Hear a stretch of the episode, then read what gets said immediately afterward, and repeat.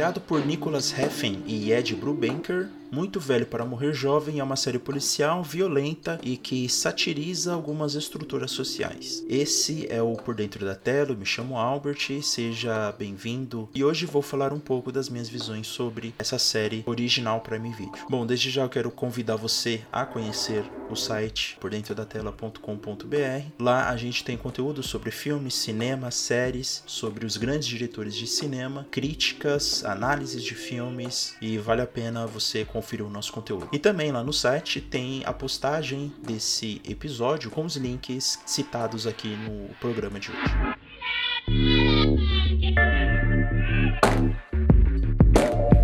Bom, na história a gente acompanha o personagem Martin, que é interpretado pelo Miles Teller. E o Martin, ele começa como um policial que não é honesto. E nós vemos então a ascensão desse policial como detetive e aí as consequências das ações de Martin na história. É legal ver o Miles Teller nesse trabalho porque ele ficou bastante conhecido com Whiplash em busca da perfeição. Uh, ele apareceu também na série Divergente, mas é um, um ator que aqui ele se encaixou muito bem com a história, muito bem com os planos, e geralmente o Heffin ele busca esses atores para que o resultado final em tela possam parecer pinturas. É uma coisa que a gente vê muito em Demônio de Neon, por exemplo, onde os personagens eles ficam parados, cenas são contemplativas, a câmera é mais contemplativa. E na série, então, por se passar em Los Angeles, por ter gangues, por ter policiais corruptos e também por ser um trabalho do Heffin, então vai ter muita violência. É, o que a gente chama de violência gráfica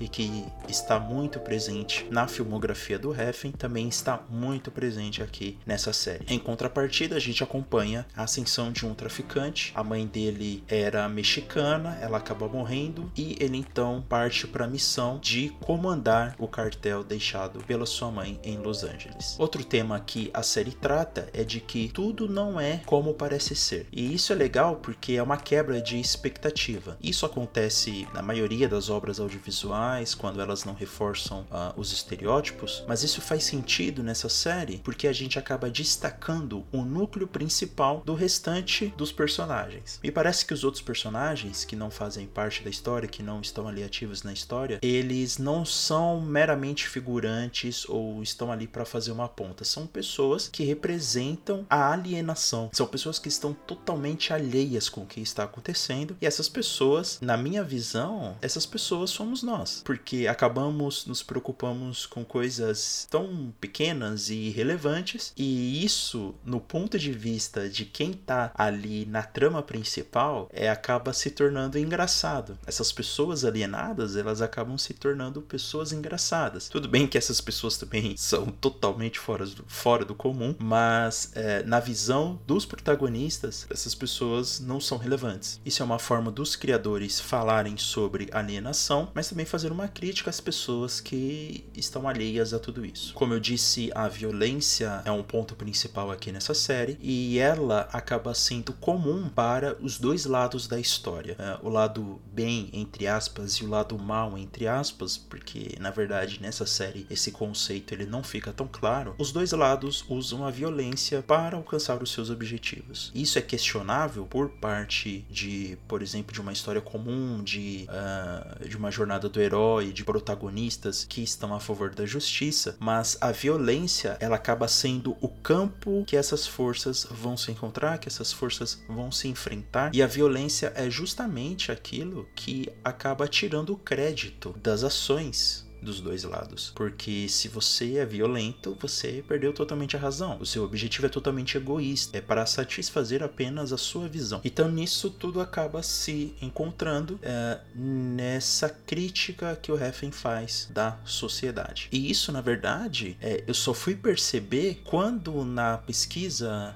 uh, da série, depois que eu assisti, ela foi classificada como sátira também, né? Quando você vê a série como sátira, você acaba entendendo algumas decisões e entendendo o objetivo da série, entendendo o clima da série. Porque como eu não tinha pegado esse gênero enquanto eu estava assistindo, as coisas não estavam fazendo muito sentido. Ao mesmo tempo que algumas coisas eram críveis, outras coisas não eram críveis, mas é, é isso é claro que o Heffin ele vai construindo esse ambiente para que as coisas não críveis acabam sendo é, coerentes naquele universo, mas uh, algumas coisas uh, estavam sendo absurdas, como por exemplo as pessoas que não são da trama principal. E ao enxergar a série também como uma sátira, uma sátira presente ali. Isso enriqueceu mais a minha experiência. Eu fiquei com menos com menos dúvidas. Eu fiquei comecei a entender um pouco mais a série e um pouco das decisões que o Heffen tem sobre história, enredo, enfim. Então só para contextualizar, a sátira, ela está dentro do humor, mas ela é diferente da paródia, por exemplo, né? Inclusive tem um vídeo muito legal do Max Valarezo, que eu vou deixar linkado aqui no post do episódio lá no site. Ele explica a diferença diferença da paródia e da sátira. Então, na sátira, os vícios, as loucuras, os abusos, as até as deficiências, elas são levadas ao nível do ridículo. A sátira, ela não mira em uma obra específica ou em trabalhos específicos. Ela é um pouco mais geral, um pouco mais abrangente, mas usando de clichês de obras aqui na série, então, de obras policiais, de personagens que comumente a gente vê em séries policiais, e isso leva elevado ao nível do absurdo, ao nível do ridículo, para justamente fazer uma crítica. Então, por exemplo, os policiais que são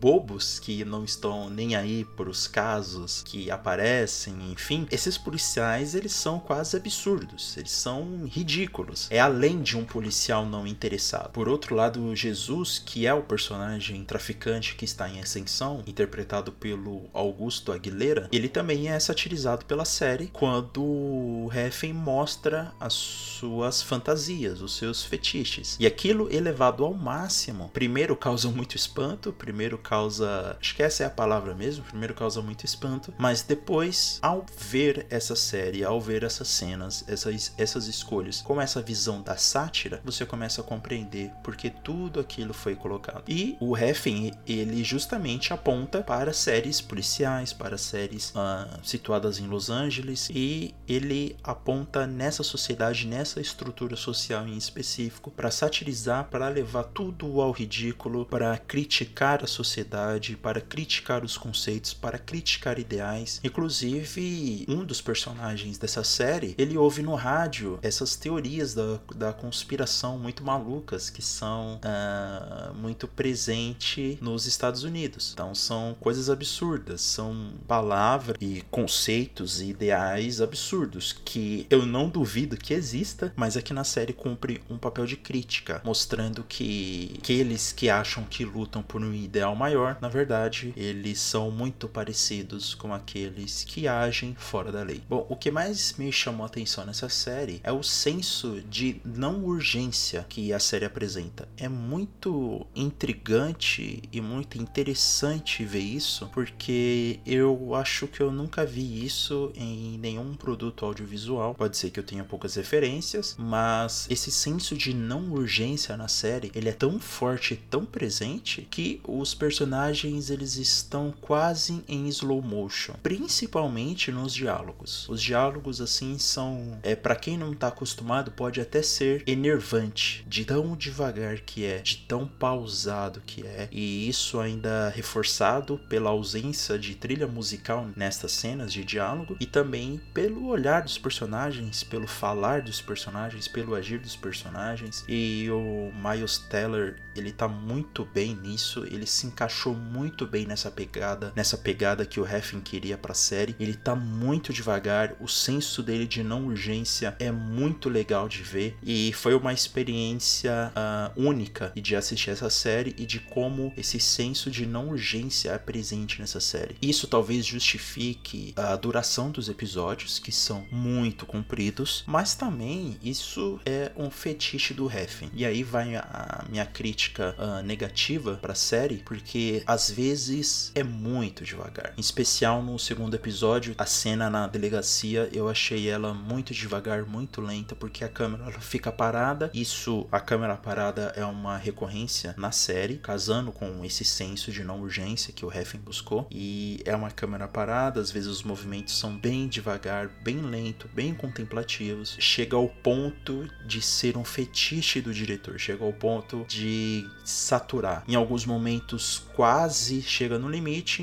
em alguns momentos esse limite é ultrapassado. Então, se você não está acostumado com isso, é um alerta que eu deixo aqui, é um recado que eu deixo aqui para você, porque talvez uh, logo no primeiro episódio você vai, você vai perceber isso esse senso de não urgência, essa, essa demora de ação, é, o diálogo são. Eles não são arrastados, mas os diálogos são não urgentes, sabe? Tem muita coisa acontecendo e os caras estão. Os personagens estão agindo assim de uma forma tranquila, né? Mas tranquilo também não é a palavra, é muito difícil de traduzir é, isso que vemos em tela. Então, para você que não tá acostumado, são episódios muito compridos, cada episódio tem mais de uma hora, com exceção do último episódio, e é cansativo, é uma maratona não saudável. A minha recomendação é que você não assista tudo de uma vez, porque você vai cansar. É uma linguagem cinematográfica, apesar de ser uma série para televisão, é uma linguagem cinematográfica muito cansativa. Falando em linguagem cinematográfica, apesar dos planos fechados, o Refin ele usa muito plano aberto. Pode ser que a experiência de assistir no celular ou em telas pequenas também pode ser prejudicada pela quantidade de planos abertos que que o Refin usou para contar essa história. Vão existir pontas soltas porque infelizmente a série ela não foi renovada para a segunda temporada, ela foi cancelada. Então vão existir pontas soltas. A história então não é totalmente conclusiva. Isso pode ser um problema para algumas pessoas, para outras não, porque justamente quando você faz uma série, eu acho que a pessoa já imagina para a segunda temporada e talvez o Refin e os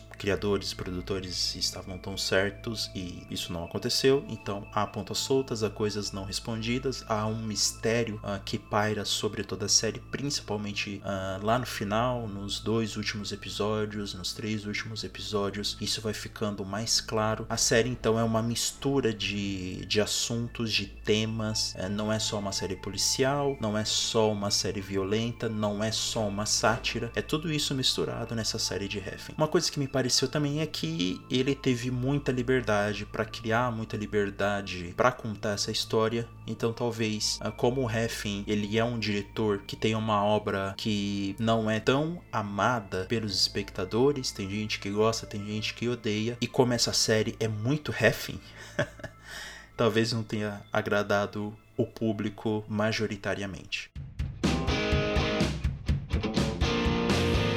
Quero aproveitar para convidar você a conhecer o canal do Por Dentro da Tela no youtube.com/barra Por Dentro da Tela. Lá estão os nossos vídeos semanais sobre cinema, sobre filmes, sobre séries. Eu falo muito sobre as estruturas do cinema, sobre tem alguns vídeos sobre roteiros, sobre paleta de cor, uh, sobre linguagem cinematográfica, sobre o que é o cinema, sobre gêneros uh, cinematográficos. Apesar de termos mais de 50 vídeos lá publicados no canal, há muita coisa ainda que eu quero falar, muita muita coisa, há muito conteúdo ainda para ser girado. Então se inscreva lá no canal, quero deixar esse convite aí para você. Bom, é isso. Não deixe de acessar o nosso site, por dentro da tela.com.br para mais conteúdos e até a próxima.